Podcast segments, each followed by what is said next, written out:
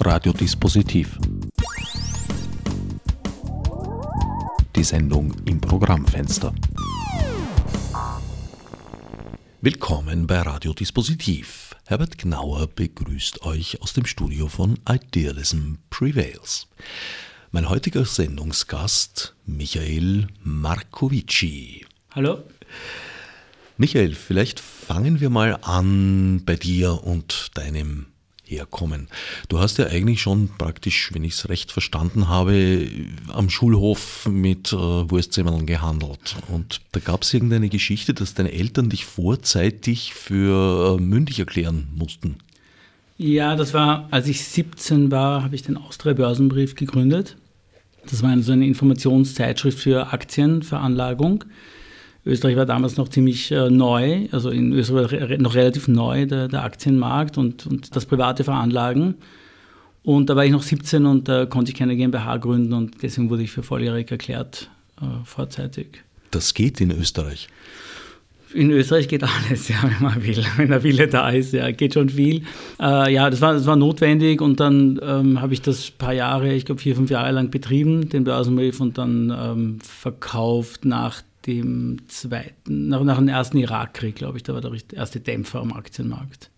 Damit hast du deine erste Million praktisch gemacht. Damit habe ich mein erstes Geld gemacht. Ob es eine Million war, weiß ich nicht mehr, aber äh, ich habe ganz gut verdient beim Verkauf. Ja. Dann kam die Sache mit eBay Trading. Da bist du von 2001 bis 2006, glaube ich, aktiv gewesen ja. und warst eine Zeit lang der größte eBay-Trader Europas mit rund 30 Millionen Euro Jahresumsatz.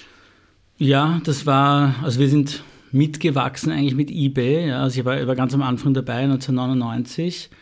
Uh, eBay ist so explodiert quasi als, als Verkaufsplattform.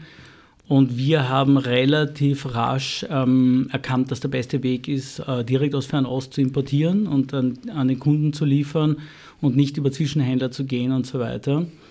Ja, und mit dem Modell waren wir einfach hm, sehr gut unterwegs. Waren dann, ich glaube, sogar der größte Powerseller der Welt, weil in Amerika ist die, die Konkurrenzsituation noch wesentlich schärfer gewesen als in Europa. Da gab es keine so großen Seller.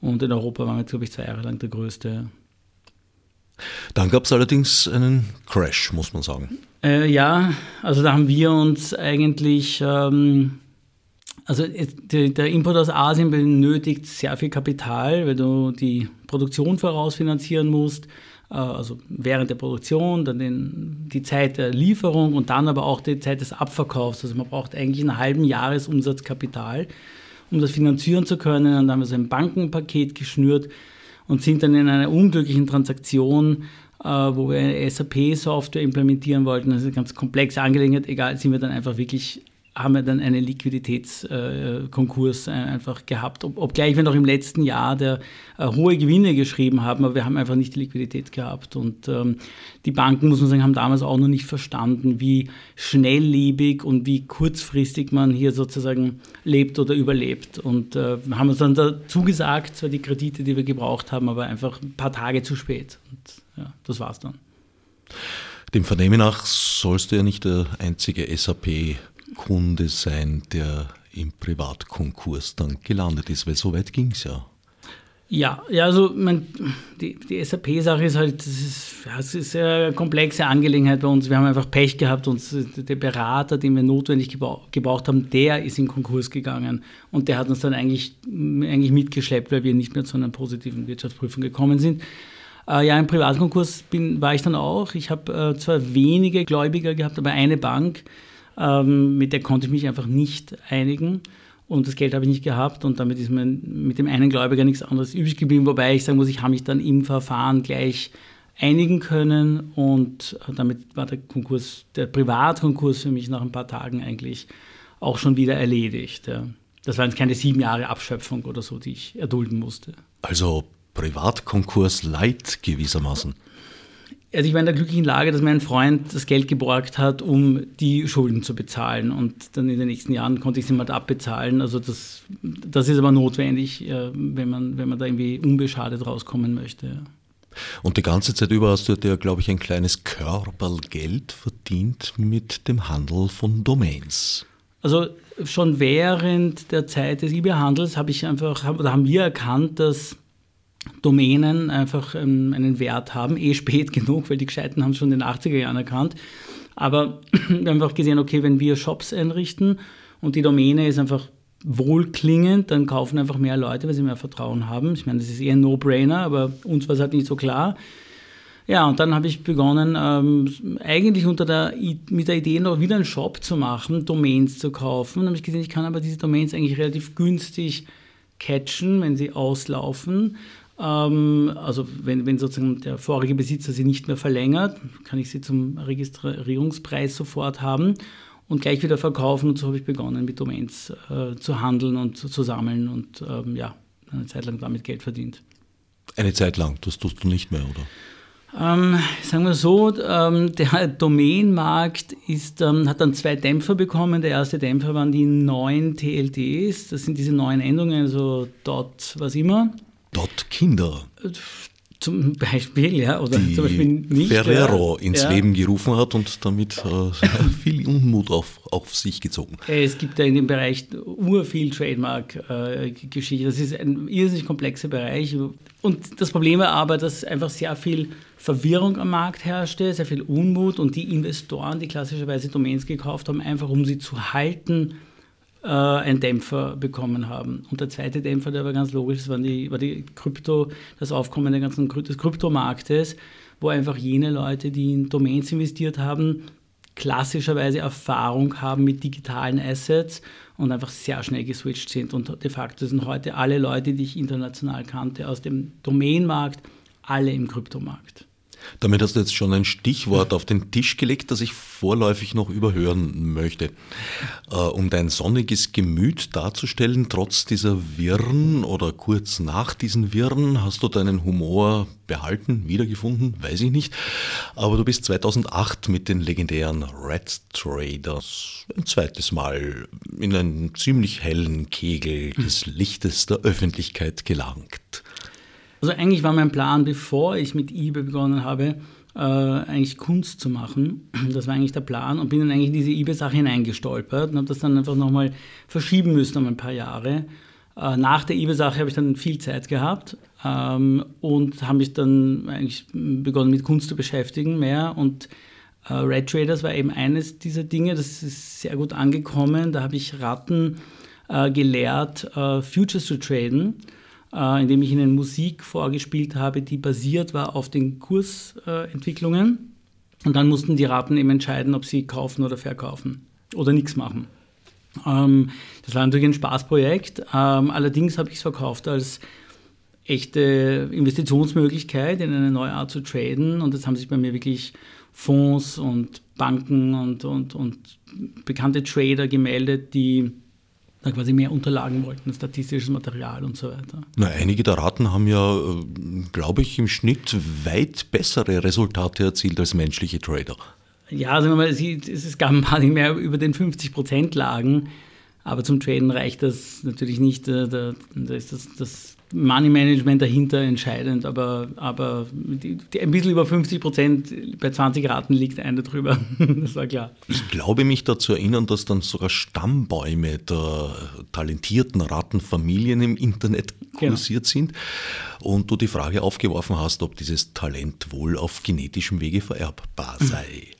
Ja, ja, also es hat, dann, es hat, es hat wirklich also lange, also ich bekomme doch heute immer wieder Anfragen von Tradern oder von Fonds, also das, das kursiert nach wie vor. Und, und, und äh, Russia Today hat mich äh, zu einem sehr langen Live-Interview eingeladen gehabt, wo ich äh, lange elaborieren durfte über das Projekt. Also die haben das komplett ernst genommen. Ja. Naja, möglicherweise hast du ja die russische Wirtschaft dadurch nachhaltig geschädigt. Lebende Trader, so in Menschengestalt, gibt es das überhaupt noch? Ich habe gedacht, die leben alle nur noch auf den Platinen.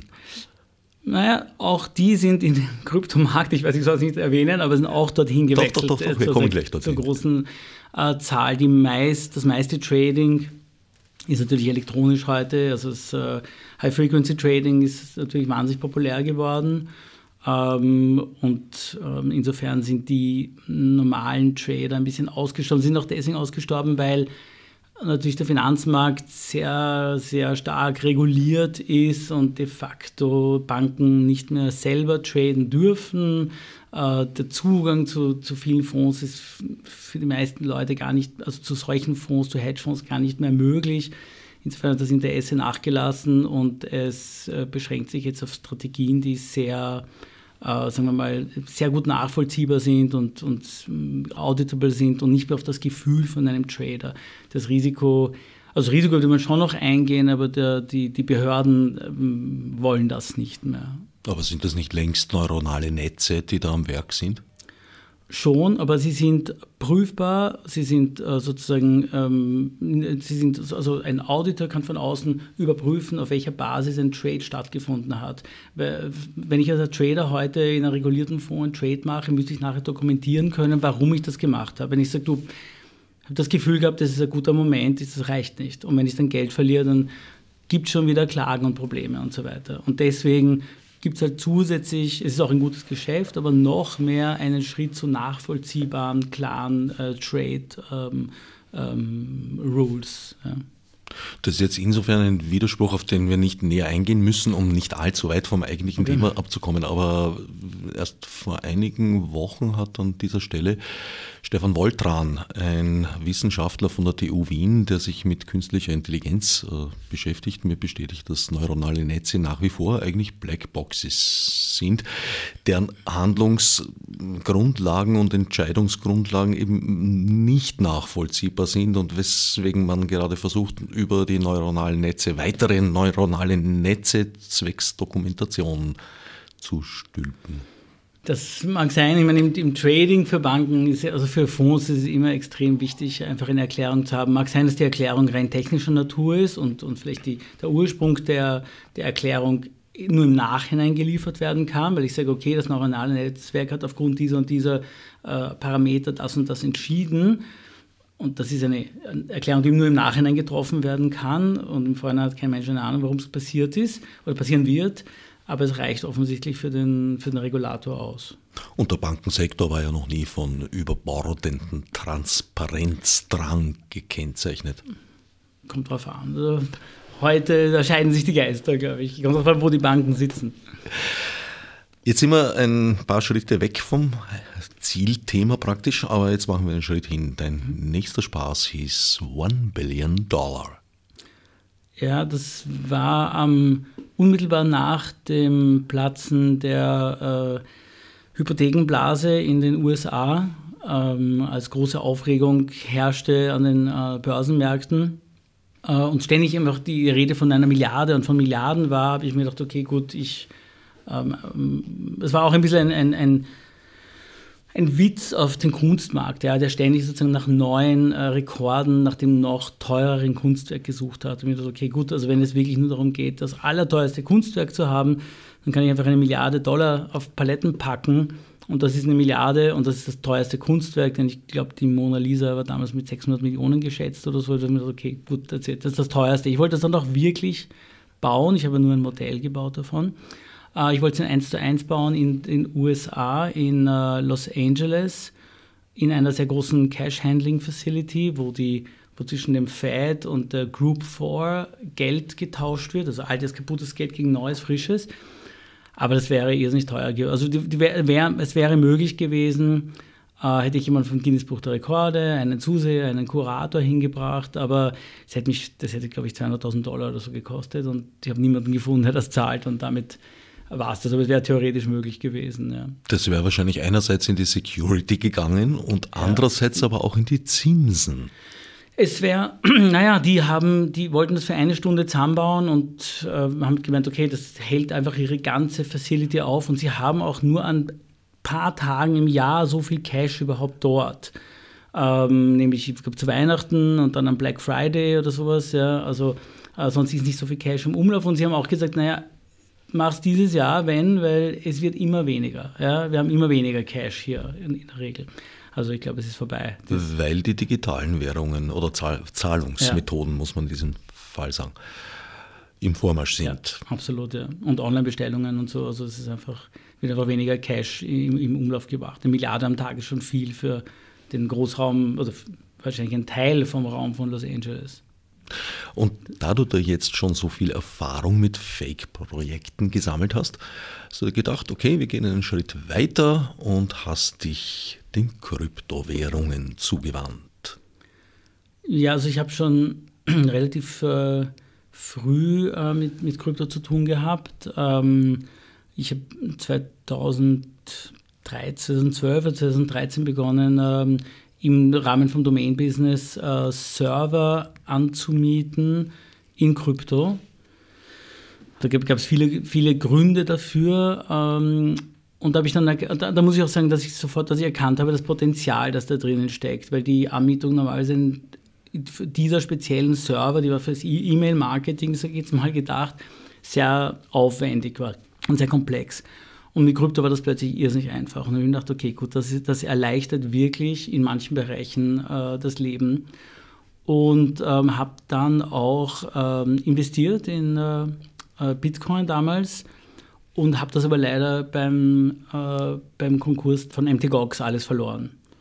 Ähm, jetzt habe ich noch eine Chance, vielleicht kriege ich es wieder zurück. Oder ein Viertel davon kriege ich vielleicht zurück, weil äh, zwei Drittel wurden gestohlen oder drei Viertel wurden gestohlen, so in dem, Raum, in dem Rahmen. Ähm, und ja, unter Umständen bekommen jetzt die Anleger ihre Gelder wieder, also ihre, einen Teil ihrer Gelder zurück. Mal Verrätst du uns, wie hoch dein Engagement da war? Ähm, damals waren es 100 Bitcoin. Ähm, das waren damals fünf, anfangs, ich glaube, ich habe 7000 Euro oder so gezahlt dafür. Und jetzt theoretisch, wenn ich die ein Viertel zurückbekomme, dann wären das, äh, also na, heute ist gar nicht mehr so viel, ne? heute sind es dann noch 200.000 Dollar, aber mal schauen, ich, ich, nehme an, in ein paar Monaten ist es wieder viel mehr. Ja. Um jetzt nachfolgenden Generationen zu ermöglichen, diese Sendung zu orten, wir schreiben heute an dem Tag, an dem dieses Gespräch aufgezeichnet wird, Dienstag, den 6. Februar 2018. Ein Tag, der in die Geschichte der Kryptowährungen eingehen könnte. Und nicht nur der Kryptowährungen, auch die Börsen beutelt dieser Tage ganz ordentlich. Aber die Kryptowährungen haben einen, zumindest also nach Medienberichten, spektakulären Absturz gerade hingelegt oder sind dabei. Bricht hier jetzt das Pyramidenspiel zusammen? Also wir befinden uns jetzt je nach Währung auf dem Niveau von Anfang November letzten Jahres und zum Teil erst Anfang Jänner diesen Jahres. Also wir haben jetzt sozusagen äh, die, die Kursstürze in Prozenten sind durchaus nicht unspektakulär. Also manche Währungen haben 70, äh, 80 Prozent sogar verloren. Der Schnitt so um die 50 bis 60 Prozent. Aber wenn ich jetzt sage, ich bin zwei Monate zurück, ja, dann ist das nicht dramatisch. Es ist natürlich, und solche, solche, solche ähm, Drawbacks gab es auch in der Vergangenheit schon öfters. Ich meine, die. Um 60 Prozent? Durchaus, ja. Ja, also wenn man auch an den allerersten äh, Hype von Bitcoin, ich glaube, das war 2014, wenn ich mich nicht täusche, denkt, da ging Bitcoin auf 1200 Dollar und ist dann wenige Wochen später auf 250 Dollar wieder zurück gewesen. Ähm, es ist natürlich, es ist sehr volatil und es ist immer, es geht immer Schritt mit den Medienberichten. Ich meine, so ein großer Medienhype in den letzten Wochen gab es selten um Kryptos. In jeder Hinsicht. Also im Positiven, im Negativen. Und die Behörden und Regierungen und so weiter, die reagieren ja nicht so sehr auf den Markt, denn der Markt ist klein und aus meiner persönlichen Sicht auch keine Gefahr für Fiat-Währungen. Sie reagieren einfach eigentlich eher auf die Medienberichte. Und dann wiederholen sich auch die Berichte. Ja? Also ja, äh, ich meine, China bannt das Mining angeblich zum was 50. Mal, glaube ich schon. Ja, die USA verdammen das, die, die, die keine Ahnung, die, der deutsche Finanzminister verdammt, aber das, das, das haben wir alles schon gehört, das ist nichts Neues. Aber die Leute sind verunsichert und man muss halt auch sagen, äh, es gibt diese Hodelkultur, wie man es nennt, also das, das Hold on for dear life, ja, also dass man einfach ewig den Coin hält und nicht so sehr tradet und das macht diese Assets oder Währungen oder wie immer man es nennen will, halt besonders anfällig für solche Bewegungen. Weil wenn 99 Prozent, also 99 sind sicher, aber 90 Prozent der Leute den, die Coins nur halten und sehr wenige Leute, die eigentlich nur drehen, dann habe ich einfach sehr wenig Bewegung in dem Markt und ein paar Leute, die traden, bestimmen dann den Kurs. Wenn alle immer ihr ganzes Geld investiert haben, also ich, ich gehöre dazu, ja, ich nehme mich jetzt nicht auf, ich habe alles investiert, ich sehe, wie die Kurse fallen, ich würde irrsinnig gern kaufen, aber ich habe schon alles investiert, ich kann nichts machen und so geht es allen.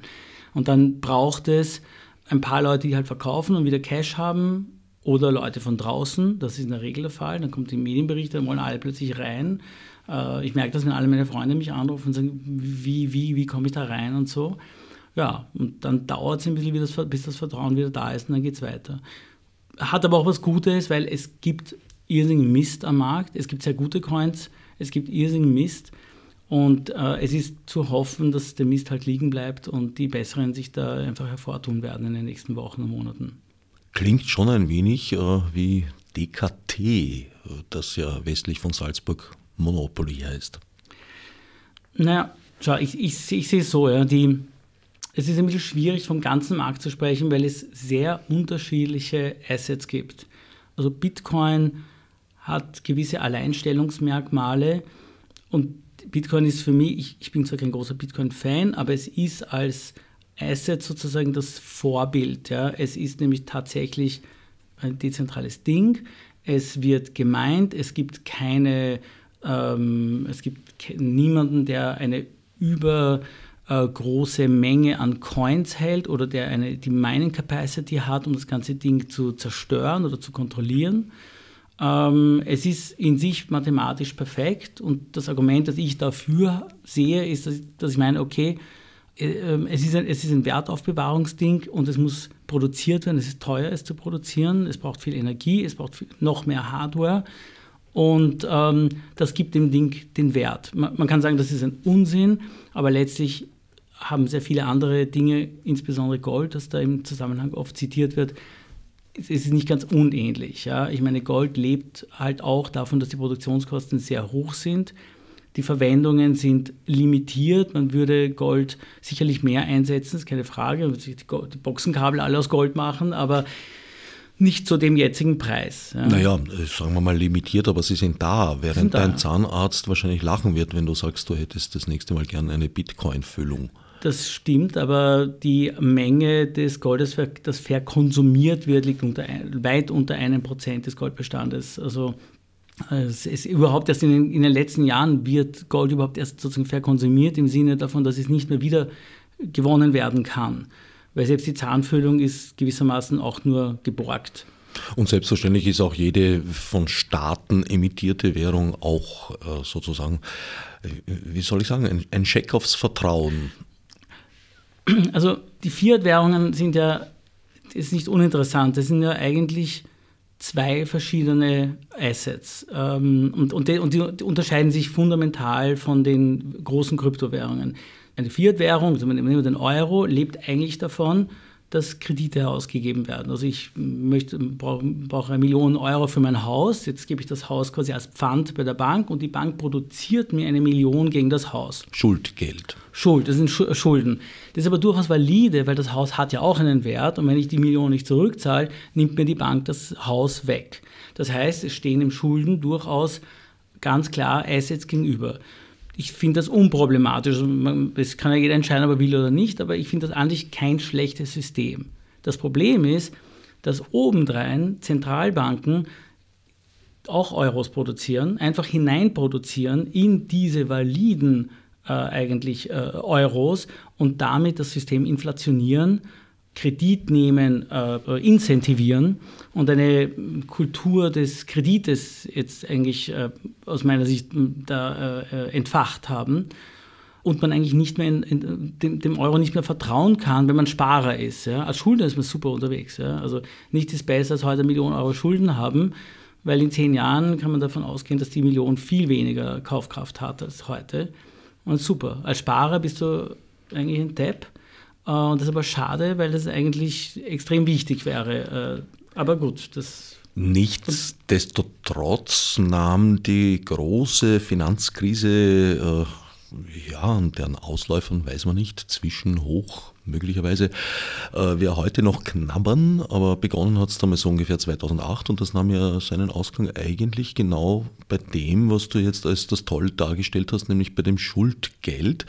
Einfach aus dem Grund, weil da Objekte mit Summen belehnt wurden, die dem realen Wert äh, überhaupt nicht entsprochen haben, wobei ein realer Wert natürlich äh, unter Umständen auch nicht weniger volatil ist als eine Kryptowährung.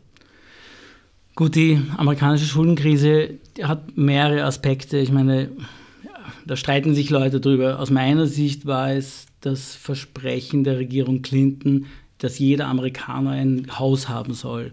Und dann haben eben die großen regierungsnahen Banken, so äh, Fannie Mae und Freddie Mac und so einfach nicht hingesehen. Also da wurde einfach ähm, wurde einfach Kredite an Leute gegeben, die aber kein Geld haben. Ja, naja, klar, das bricht in sich zusammen, das ist auch schlecht. Ich meine, aber das haben sich, die normalen Banken haben ja auch nicht so sehr gelitten unter den eigentlichen Hypotheken. Die, die, die großen amerikanischen Banken haben diese Art von Krediten nicht vergeben. Die sind nur nachher auf die neu verpackten äh, Hypotheken hineingefallen und haben dann sozusagen den, den Mist gekauft. Aber Mit da ihnen die auch, europäischen Banken. Die auch europäischen natürlich. Und meine, die hätte man auch alle pleite gehen lassen sollen, wenn sie doof sind, finde ich. Aber Was wäre, ui, die Systemrelevanz? Hui, hui, hui. Naja, wenn ich als Bank äh, nicht darauf achte, wem ich einen Kredit gebe, dann verdiene ich es aber auch nicht gerettet zu werden. Und ich meine, warum auch? Ja? Dann müssen wir halt, dann mag wohl sein, dass das jetzt irgendwie schreckliche Ausmaße gehabt hätte, vielleicht, vielleicht auch nicht. Aber beim nächsten Mal hätte eine Bank nicht mehr zugesagt zu solchen äh, wahnwitzigen äh, Krediten. Ja, aber was hätte ich als Kunde dieser Bank gemacht? Ähm, naja, das kommt darauf an, wie, was du bei der Bank hast. Nicht? Wenn du Sondervermögen hast, dann solltest du, solltest du äh, geschützt sein. Und generell müsstest du als Kunde auch darauf achten, dass deine Bank irgendwie drauf äh, einfach normal handelt. Nicht? Ich meine, natürlich heute sind wir, es ist halt... Ich als Kunde, ich gehe in den Kassasaal und sage, Herrns, zeigen mir das jetzt, was da tun. Ich möchte wissen, ob Sie da normal handeln. Man kann sich eine Bilanz ansehen, man kann sich auch auf private Agenturen verlassen. Natürlich ist das alles verschwunden heute, weil es eine staatliche Versicherung für die Einlagen gibt, weil die Banken eh mehr gerettet werden und so weiter. Aber im Grunde genommen stellt man sich, muss man sich die Frage stellen, außer bei einem Kredit, wenn du einen Kredit möchtest, wozu brauche ich heute eine Bank noch? Ne? Ich meine, es ist so wie eine Kreditkarte, die, so wie Kreditkarten früher ein Netzwerk waren zum Zahlen. Gut, heute, heute ist alles ein Netzwerk. Die Bank war ja auch quasi nur der Verbindungsposten damit du Zahlungen abwickeln kannst. Wie wir bei Bitcoin und Co. sehen, braucht es das eigentlich auch nicht mehr. Ist wirklich ein sehr, also ich, ich sehe so, ist der, der, der Bereich ist halt super komplex, weil er so wahnsinnig stark reguliert ist, weil so viel staatliche Einflussnahme von unterschiedlicher Form da stattfindet. Und ich kann nicht mehr so, so, leicht beurteilen, welche Bank ist gut, welche Bank ist schlecht, wo habe ich eine Versicherung, wo habe ich keine. Es, es komplex. Momentan leidet der Zahlungsverkehr mit Bitcoin noch ein wenig daran, dass es zwar viele Möglichkeiten gibt, Bitcoins zu erstehen, zu ertraden, äh, aber äh, recht begrenzte Möglichkeiten, äh, sie dann wieder in ja, reale Produkte oder sagen wir mal allgemein übliche anerkannte Währungen umzutauschen. Ähm, Bitcoin selbst hat sowieso ähm, einfach ein Problem, was sozusagen die Blockgröße anbelangt. Ähm, die ist für den Moment einfach zu klein. Es gehen sich nur 3000 Transaktionen ungefähr aus, jede, alle 10 Minuten. Und das Problem, das passiert, ist, dass wenn man nicht je nach Tag ja, zwischen 10, 15, 20, manchmal auch 30 Dollar bietet für die Abwicklung seiner Transaktion, dann bleibt die Transaktion liegen das, das führt dann oft zu einem Rückstau von 24, 30 Stunden an Transaktionen. Ähm, und der Rückstau wird nicht kleiner, weil manche Leute brauchen die Transaktion schnell und bieten mehr. 20, 30 Dollar ist jetzt nicht mehr günstig für eine Transaktion. Ähm, und wenn es weniger ist, dauert es 20 Stunden und das ist extrem ungünstig, wenn man dann nie weiß, ist sie durch, ist sie nicht durch. Also das ist einfach ungeeignet. Diese 20, 30 Dollar Spesen für eine durchgeführte Transaktion ja. äh, entspricht das der Buchungszeile am Kontoauszug.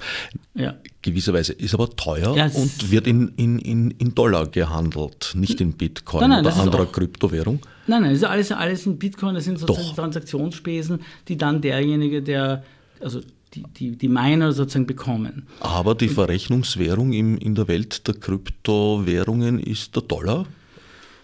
Hm, sagen wir so, wenn wir uns eine Zahlung ausmachen, dann machen wir es uns in Dollar aus ja, und zahlen es in Bitcoin. Ich meine, aufgrund der Volatilität ist alles andere Harakiri. Also wir nur streiten. Also, also auch das braucht eine Leitwährung sozusagen, an der es geeicht wird. Ja, also aus meiner Sicht sind äh, Kryptowährungen keine Währungen. Ja, weil Währungen, dafür braucht es eben Kredit, weil ich dann sozusagen ein Abbild habe von einem großen Korb von Waren in einer Wirtschaft und damit ist sie stabil. Auch wenn diese Wirtschaft jetzt per se mehr oder weniger wert wird, dann geht ja die Währung damit mit und damit habe ich eine stabile Basis. Es ist aber durchaus möglich, Kryptokreditwährungen zu machen. Nur werden da, die, da werden die Staaten nicht mehr, es nicht mehr so lustig finden, weil sie da nicht ihre wie immer man sie nennen will, ihren Vierteil hineinmischen können. Sie finden es schon jetzt nicht sehr lustig. Keine Währung, was ist es dann? Ein Tauschmittel? Ja, ich würde sagen, es ist ein digitales hm, Asset, ja. Und, und die sind auch alle unterschiedlich, nicht? Die Reihenform ist eben Bitcoin und alles, was Bitcoin DNA ist, also Bitcoin Cash zum Beispiel, dass ich für das geeignetere Bitcoin halte, weil da die Transaktionsgebühren immer noch sehr niedrig sind, 20, 30 Cent, also das ist absolut äh, äh, akzeptabel und da können auch 30.000 Transaktionen pro äh, 10 Minuten abgewickelt werden. Ethereum, das viel schneller funktioniert und ich für die viel bessere Währung halte, ähm, aber ein bisschen zentralistischen Charakter hat und so weiter. Aber es geht bis hinunter, bis eben zu all diesen ICOs, die eigentlich dann hm, Gewinne des Unternehmens verbriefen oder Coins sind, die innerhalb von einem Projekt verwendet werden können und oft ist es nicht mehr ganz klar, was der Coin kann. Und ähm, leben natürlich von diesem Image von Bitcoin als das dezentrale Superding. Wir sind oft eigentlich zentral und, und haben mit dezentraler, äh, dezentralen Dingen nichts zu tun. Das ist eigentlich das inhärente Versprechen dieser Blockchain-Technologie, Dinge, die von zentralen Autoritäten äh, gemacht werden, jetzt zu so dezentralisieren und die meisten ICOs erfüllen das nicht. Wie argumentieren sich diese 20, 30 Dollar Transaktionsgebühr? Dadurch, dass es verrechnet wird, dass man schneller ist als andere? Das ist einfach Angebot und Nachfrage. Also du hast sozusagen, wenn du jetzt eine Transaktion bei Bitcoin in Auftrag gibst, dann sagst du, was bist du maximal bereit zu bezahlen für die Transaktion? Und äh, natürlich die 3000 Leute, die am meisten geboten haben, die werden drangenommen. Versteigerung. Dann, so Versteigerung, genau. Also wenn ich am Abend am, am, am Rechner sitze, mein Online-Konto öffne und da meine Miete zahlen will, dann muss ich hoffen, dass ich bei der Versteigerung gewinne, weil sonst wird sie nicht abgebucht. Ja, aber du, du kannst schon im Vorhinein wissen, wie viel du bieten musst, damit du drankommst. Aber Bitcoin ist auch sozusagen als Zahlungsmittel einfach sehr stark zurückgegangen. Es ist einfach für kleinere Transaktionen ist es völlig uninteressant geworden, weil die, mit diesen Spesen ist es nicht zu machen.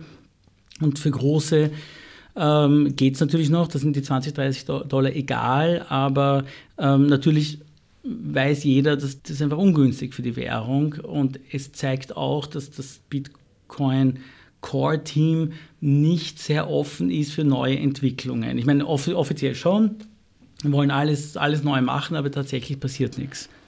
Aber das ist ja das Gute, dann, man kann die Währung forken, was eben passiert ist letzten Sommer. Da hat sich eine Gruppe des Core-Teams abgespalten und hat Bitcoin Cash entwickelt. Und das ist eigentlich, funktioniert eigentlich sehr gut. Bei Bitcoin Mining, wie man das äh, Schürfen, das Entstehen neuer Bitcoins nennt, gibt es eine Besonderheit und das ist der eminent hohe Energieverbrauch. Also es ist vor einiger Zeit mal durch die Social Media gerauscht. Äh, ich weiß nicht, ob die Zahl gestimmt hat, aber da ging es darum, wie viel Energie es kosten würde, wenn man das Bezahlsystem von Visa auf Bitcoin umstellen würde. Und da kamen natürlich ganz fantastische Geschichten heraus, die tendenziell wahrscheinlich stimmen. Wieso ist es überhaupt so, dass der Energieverbrauch ständig steigt. Natürlich, es soll immer schwieriger werden, Bitcoins zu erzeugen. Aber das wäre ja auch anders, umweltfreundlicher, sage ich mal, lösbar gewesen. Also, zuerst mal zu sagen, die, die Berechnungen sind halt extrem überzogen, ja, kann man sagen. Also ich bin, ich bin selber meiner, ich, äh, es ist sehr leicht, die Gesamt, ähm, also man weiß, die Gesamt-Hashing-Rate ist bekannt, das kann man sich jederzeit abrufen und es ist ganz einfach, sich auszurechnen, wie viel Energie verbraucht wird, wenn man nur einen der populären Miner nehmen muss und dividiert durch die Hashrate. Also meine Berechnung, wenn man so möchte, kommt auf einen wesentlich niedrigen Energieverbrauch und der liegt ungefähr bei einem großen Atomkraftwerk für das gesamte Netzwerk. Und das ist nicht mal viel, weil Atomkraftwerke sind zwar groß, aber kommen nicht unter die größten 100 Wasserkraftwerke. Nicht das größte, äh, äh, ich glaube in Frankreich ist das größte äh, Nuklearkraftwerk. Aber ja, es braucht viel Energie. Nur, das ist halt auch immer das erste liegt das immer im Auge des Betrachters, ja, ob es das wert ist oder nicht. Ja. Immer wenn, wenn einem irgendetwas nicht wertig erscheint oder wenn einem irgendwas nicht passt, ist das nächste Argument immer die Ressourcen. Ja. Da heißt dann immer, keine Ahnung, für das Herumreisen oder fürs Fußball oder für Formel 1 oder für Diamanten werden so und so viele Ressourcen verbraucht und das passt einem nicht. Ich persönlich habe kein Problem damit, dass Energie verbraucht wird. Es, es gibt keinen Energiemangel und wo es Energiemangel gibt, gäbe oder gibt. Es gibt schon Energiemangel an gewissen Stellen der Erde, aber dort wird man nicht meinen, weil da ist die Energie teuer. Das heißt, die Miner gehen dorthin, wo an sich Energie im Überfluss vorhanden ist. Georgien ist zum Beispiel ein sehr, ein, ein sehr beliebter Standort zum Meinen. Und Georgien hat Energie, hat mehr Energie, als es verbrauchen kann. Es hat zum Teil äh, Kraftwerke, die nicht ans Netz angeschlossen sind, weil, ähm, weil erzeugen Strom für sich selbst äh, naja, die äh, georgische Regierung hat eine große ähm, angelegte Kampagne gefahren im Laufe der 90er Jahre, um, äh, damit man Kraftwerke baut. Es gibt dort unglaublich viele Flüsse. Ja. Ähm, okay, dem sind viele nachgekommen, die haben gebaut und als die Dinger fertig waren, hat man festgestellt, dass sich aber keine Industrie angesiedelt hat und es werden, wird die Energie nicht gebraucht. Und zum Teil haben die Leute dann wirklich darauf gesagt, okay, dann, dann lassen wir es. Dann lassen wir das Werk halt stehen und wir schließen es nicht mal ans Netz an, weil das müssen wir auch zahlen. Ja, ich ähm, möchte da jetzt ganz kurz, ja. ohne das weiter vertiefen zu wollen, aber natürlich gibt es da auch äh, Kosten, die darin bestehen, dass Umwelt geschädigt wird. Und in diesem Fall wurde Umwelt geschädigt ohne äh, einen erkennbaren Nutzen, außer dass die Miner da jetzt ja, natürlich. Das ist immer die Frage. Ne? Der Nutzen ist immer, welchen Nutzen hat es, dass ich mir einen Diamant um mein Hals hänge? Ich meine, der braucht wahnsinnig viel Energie, um ihn aus der Erde zu holen. Und ich meine, es ist, oder welchen Nutzen hat es, dass wir auf Urlaub fahren oder so? Ich meine, das ist, ist schwierig, ja die, oder aber äh, du musst mal anders angehen, ja, die, die, äh, der Grund, warum viel Energie äh, gebraucht wird, ist nicht im System inhärent. Das ist nicht so, dass man, um diese Transaktionen äh, äh, zu kalkulieren, viel Energie bräuchte. Das braucht es überhaupt nicht. Es ist der Wettbewerb, der das schafft. Ja? Das heißt, es ist ein Riesenkuchen da an äh, im Moment 12,5 Bitcoins pro 10 Minuten plus 3000 mal 20 Dollar Transaktionsfees die man verdient, wenn man meint. Also die teilen sich auf auf alle, ja? aber alle zusammen verdienen das. So, jeder, der jetzt Rechenkapazität beisteuert, kriegt einen Teil vom Kuchen. Ja? Und deshalb hat ein Wettbewerb begonnen, wo Leute irrsinnig viel äh, Rechenkapazität aufbauen und beisteuern, damit sie eben einen Teil von dem Geld haben. Ähm, das ist jetzt, das muss man sich, ja, das kann man ideologisch sehen. Ich meine, ich persönlich sage dort, wo der höchste Gewinn ist, ist es am besten dann auch entsprechend das Produkt zu liefern, weil die Nachfrage da ist. Das ist der Grund, ja. Es sind also gewaltige und, wenn ich recht verstehe, auch äh, ständig steigende Mengen von Energie nötig. Das haben einige Leute, unter anderem du zum Anlass genommen, ihre Serverfarmen, in denen sie meinen, neue Coins schürfen. Da geht es ja nicht nur um Bitcoin allein, wenn ich nicht irre. Direkt an die Kraftwerke zu stellen und die Firma, mit der du zusammenarbeitest, du bist am Website als Advisor geführt, heißt folgerichtig Hydro Miner. Seid ihr in Georgien angesiedelt? Ähm, noch sind wir nicht in Georgien angesiedelt, aber wir schauen uns dort äh, zwei Kraftwerke an. Und auch in Island und in Kanada, wobei uns Kanada wahrscheinlich ein bisschen zu weit weg ist. Ähm, wir sind wir in Österreich, also wir haben begonnen, äh, letzten Sommer haben wir in Österreich in Langenlois ein kleines Kraftwerk angemietet. Da ging es eigentlich ähm, in erster Linie darum, die Netzgebühr einzusparen. Also der Strompreis setzt sich immer zusammen aus dem Strompreis eben und aus der Netzgebühr. Und die Netzgebühr ist nicht verhandelbar, das sind glaube ich, ca. 7 Cent. Und, ähm, ja, pro was? Kilowattstunde? Pro Kilowattstunde, ja. Außerdem habe ich nicht mehr genug Energie im Haus gehabt. Also das, das Haus hat einfach nicht so viel Strom. Also nach sieben oder acht Geräten war es einfach ja, unmöglich, noch dort zu leben, weil du den Fernseher nicht mehr einschalten konntest. Oder den Wasserkocher auf jeden Fall. Wie oft hast du die Wiener Stadtwerke zu Besuch gehabt, Na, um den neuen Stromanschluss zu kollabieren? Nein, ich, habe ich, ich ich wollte ich ich habe es überlegt, aber es ist auch teuer, weil du pro Anschluss pro Kilowattstunde 240 Euro fix zahlst. Das heißt, 100 Kilowattstunden dazu sind geh mal 24.000 Euro. Ja. Also habe ich beschlossen, mit ein, mit ein, paar Kollegen sind wir nach eben Langelois gezogen, in ein kleines Kraftwerk. Ähm, das hat eigentlich ganz gut funktioniert. Erstens mal kann man dort besser kühlen. Es ist halt relativ kühl in der Nähe vom Fluss immer. Man hat den Lärm nicht zu Hause. Äh, man hat genug Energie. Und ja, das war eigentlich der Start. Es haben sich dann sehr viele Investoren bei uns gemeldet, die das ähnlich machen wollten, die auch in ein Kraftwerk ziehen wollen und so weiter. Und wir haben dann Geld von Investoren bekommen und auch ein, eben ein ICO gemacht äh, und äh, weitere Gelder da äh, geraced und haben ein zweites größeres Kraftwerk jetzt an der Yps.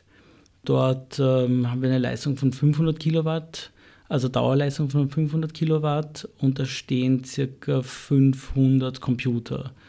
Wir meinen alles Mögliche. Wir haben dort äh, teilweise ASIC-Miner eben für Bitcoin und Bitcoin Cash.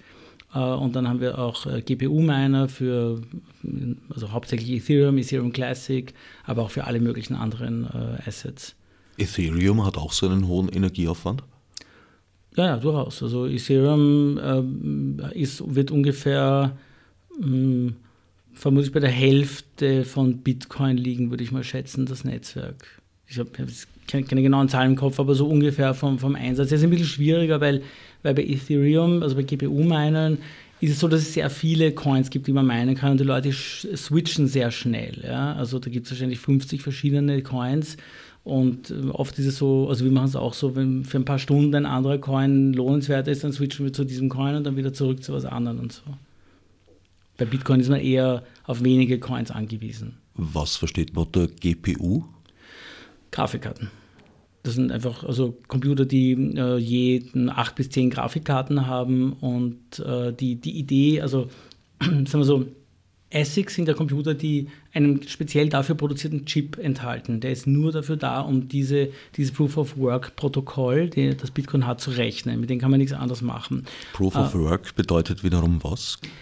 Das ist eigentlich der Punkt, warum so viel Energie verbraucht wird. Ja? Das ist Proof of Work ist die Idee, dass ich für das Validieren der Transaktionen, also wenn ich sage, okay, diese Liste der 3000 Transaktionen passt, nichts ist doppelt ausgegeben worden, alles in Ordnung, dafür muss ich eine Arbeitsleistung erbringen. Und dieser Arbeitsnachweis ist das, Re das Lösen eines mathematischen Rätsels. Deswegen meine ich, es hat das Rechnen von der ganzen Währung, das ist nichts ja, an Rechenleistung. Es ist dieses mathematische Rätsel, das, immer schwieriger wird. Es wird immer schwieriger, äh, aber das ist aus meiner Sicht ist es notwendig, weil ich brauche Kapitaleinsatz von außen, damit äh, die, dieser Validierungsprozess auch wirklich äh, ähm, okay ist. Wenn, wenn jetzt Leute, sagen wir mal, du könntest, wir, wir beide kaufen uns um 50 Dollar ein altes Handy und wir validieren eine Währung, die Milliarden wert ist, dann werden wir sehr schnell auf lustige Gedanken kommen, dass wir ganz andere Dinge validieren, nämlich, dass wir ur viele Coins plötzlich besitzen. Wenn wir aber jeder keine Ahnung, wenn wir drei, vier Milliarden Dollar investieren müssen, dann werden wir schon eher aufpassen, dass wir unser Investment nicht ruinieren. Ich glaube an diesen Proof of Work-Prozess als wichtiger Bestandteil er braucht halt viel Energie, aber. Da gibt es auch ein Gegenkonzept. Es gibt ein Gegenkonzept, ich komme gleich dazu, aber das, aber das mit dem Energieverbrauch ist so, das wird sich über die Zeit auch insofern regulieren. Eine Grafikkarte hat vor zwei Jahren 300 Watt gebraucht. Jetzt braucht sie 80 Watt. Die nächste Generation, habe ich gehört, braucht 15 Watt. Das, die, die Entwicklung geht in diese Richtung, dass man weniger Strom verbraucht. Wieso ist die Grafikkarte und nicht die CPU da das Nadelöhr? Weil die GPU besser geeignet ist dafür, diese Berechnungen durchzuführen. Es gibt auch CPU-basierte äh, Kryptowährungen, aber sehr wenige. Das, die meisten rechnen mit, mit äh, Grafikkarten. Weil die Kryptowährungsdesigner verspielte Menschen sind und die fetten um. Grafikkarten sowieso schon im Rechner hatten? Naja, also, also was eine CPU kann, kann eine GPU auch, aber besser. Ja, also die, diesen, diesen Teil der Berechnung kann sie einfach besser und schneller, weil sie sich leichter, leichter spezialisieren lässt auf diesen Algorithmus. Die grundsätzliche Idee hinter der GPU-basierten Proof of Work ist es, eine demokratischere Verteilung der Rechenkapazität zu erlangen. Die ASIC-Sache tendiert halt zu großen Pools und auch zu großen Minern. Ähm, wir sind immer noch mit unseren 300 ASIC-Minern ein kleines Unternehmen, aber auch das kostet knapp eine Million, um, um es äh, hinzustellen. Und ähm, die, der Gedanke, das also breit aufzustellen und zu verteilen, ist schon gut. Ja. ist kein, also ich möchte auch lieber eine Währung haben, die von einer breiten Masse ge, gemeint wird, als von ein paar ähm, Oligarchen, wenn man so will, in diesem Bereich. Ja. Jetzt ist es aber soweit. Jetzt erklärst du uns das Gegenkonzept zu Proof of Work. Das ist im Grunde genommen Proof of Stake oder Mischformen davon. Uh, Proof of Stake, äh, das ist die Idee, dass der Einsatz an Kapital nicht gebunden ist an einen an Rechner, äh, also an, an, an, Computern, sondern äh, dass jene, die viel von einer Währung besitzen, auch jene sind, die die Transaktionen validieren sollen. Das ist im Grunde genommen keine schlechte Idee, es klingt super, es hat aber äh, mehrere Probleme. Es gibt mathematische Probleme, da muss ich sagen, da bin ich nicht Mathematiker genug, um sie jetzt, glaube ich, äh, leicht rüberbringen zu können. Aber es hat einfach äh, ökonomische Probleme, nämlich wenn wir, wir beide hier jetzt wieder eine Währung machen mit einer Milliarde Coins und wir, wir starten ja irgendwo, ja, und uns beiden gehören jetzt 500 Millionen davon, ja, wir haben nichts dafür geleistet. Wir haben nichts getan. Wir haben keinen Kapitaleinsatz gehabt. Wir haben einfach nur diese Coins gemacht. Ja, vielleicht müssen wir ein bisschen Werbung machen. Ja? Aber das sind ja wiederum wir zwei. Wir, ist ja niemand von außen, der gesagt hat, hey, das ist eine gute Währung, das ist eine gute Sache. Ich setze mein Kapital ein dafür. Wir müssen vielleicht ein paar Leute finden, die die Coins kaufen. Aber irrsinnig schnell bekommen unsere Coins einen unheimlich hohen Wert, ohne ohne der Validierung von außen. Das ist, ein, ein, ist eine Art Inzucht, die hier passiert. Ja? Ähm, und ich halte dann das Validieren von, von den Leuten heraus, die keinen Kapitaleinsatz haben, für äußerst problematisch und für äußerst fragwürdig. Weil dann, dann bin ich eigentlich wieder bei so etwas wie ein Zentralbankensystem. Und das ist ja eigentlich die Idee, zu dezentralisieren und nicht mehr nicht so zu zentralisieren. Das läuft ihm zuwider aus meiner Sicht. Diese Idee der Dezentralisierung ruft natürlich Staatsskeptiker aller Couleurs auf die Bühne und dem Vernehmen nach sind tatsächlich in Kryptowährungen ja Leute aus der extremen Rechten überproportional investiert. Stimmt das? Das weiß ich nicht. Also ich habe noch keine kennengelernt. Ich habe so ein paar, es gibt ein paar Artikel darüber, die natürlich äh, wenn es darum geht, äh, Zahlungen vorbei an Regierungen zu leisten, äh, ist das schon möglich, dass, ich meine, dass es dann auch solche Leute trifft, genauso wie wahrscheinlich auch sehr viele Drogenhändler über Bitcoins verfügen, weil sie im Dark Web Drogen verkaufen.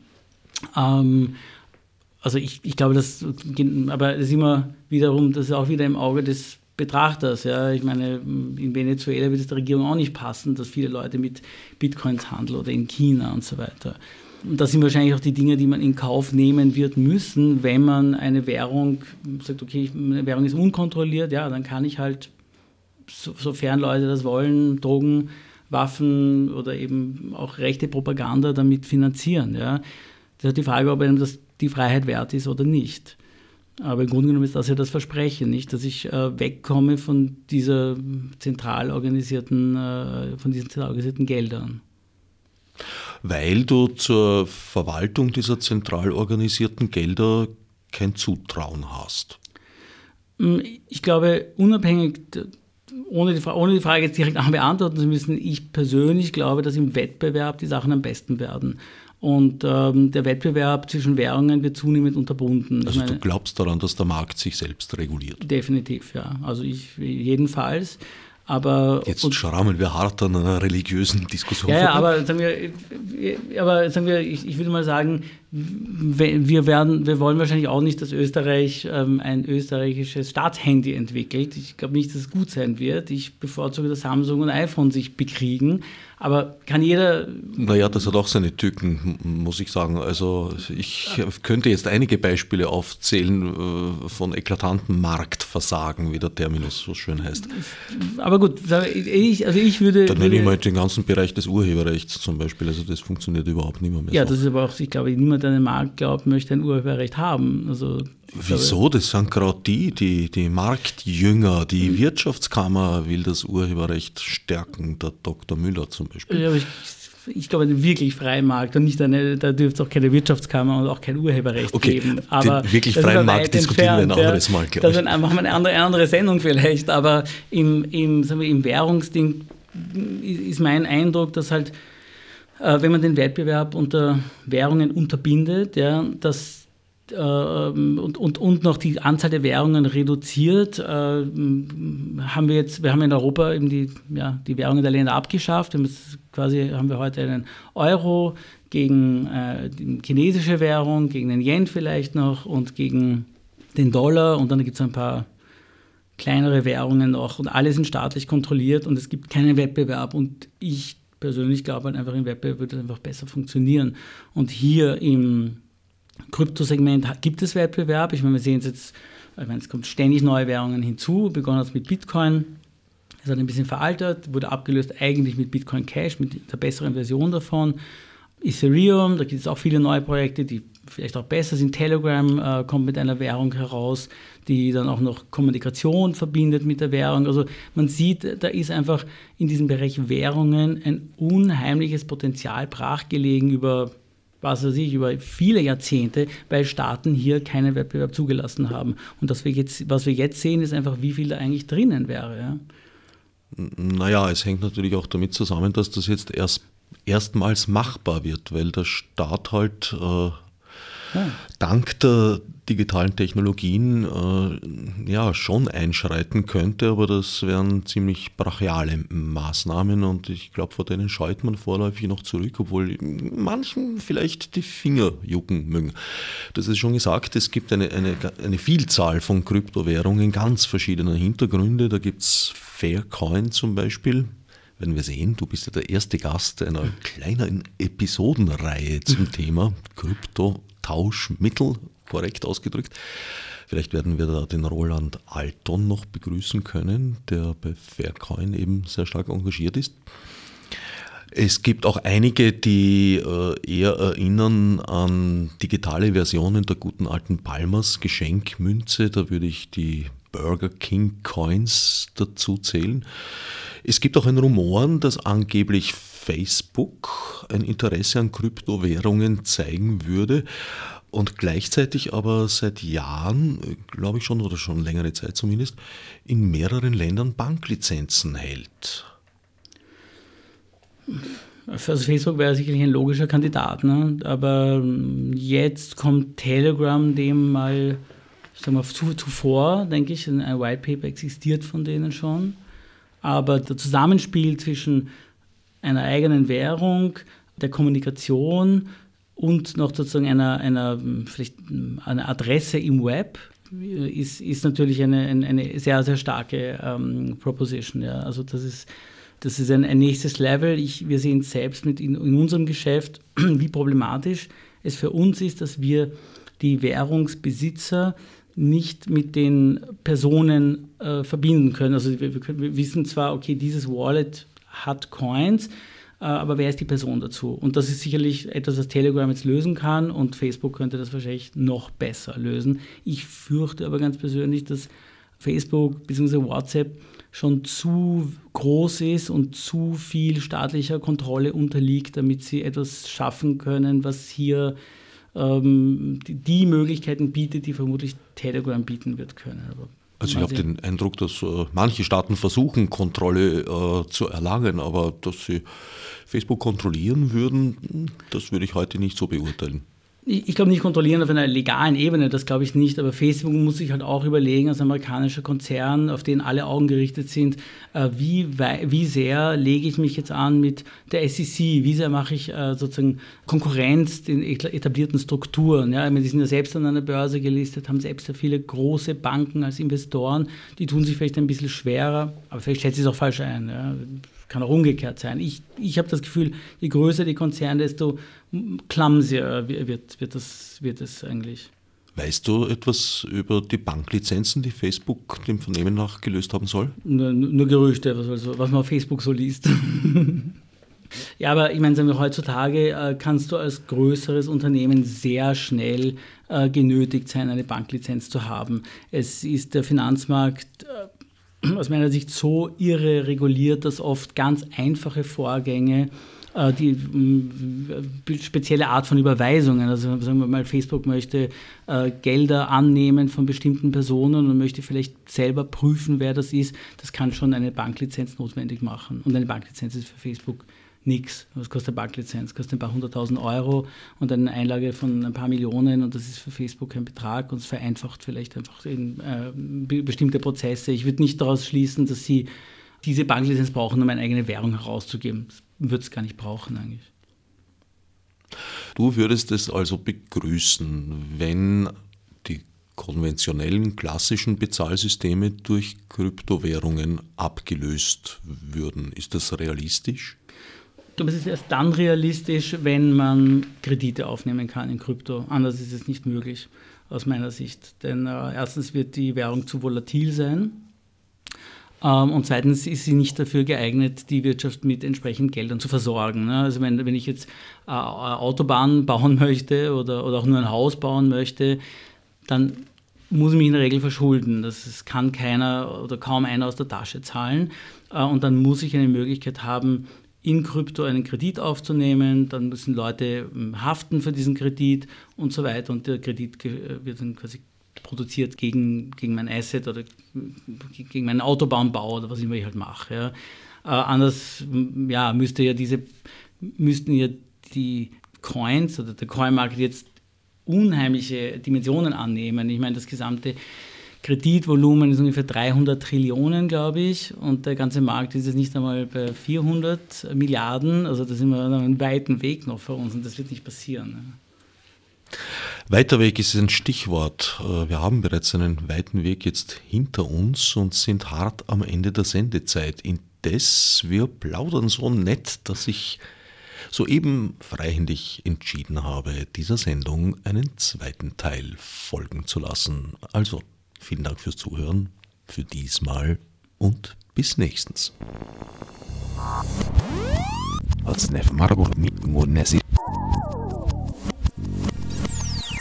Fichte subsidiar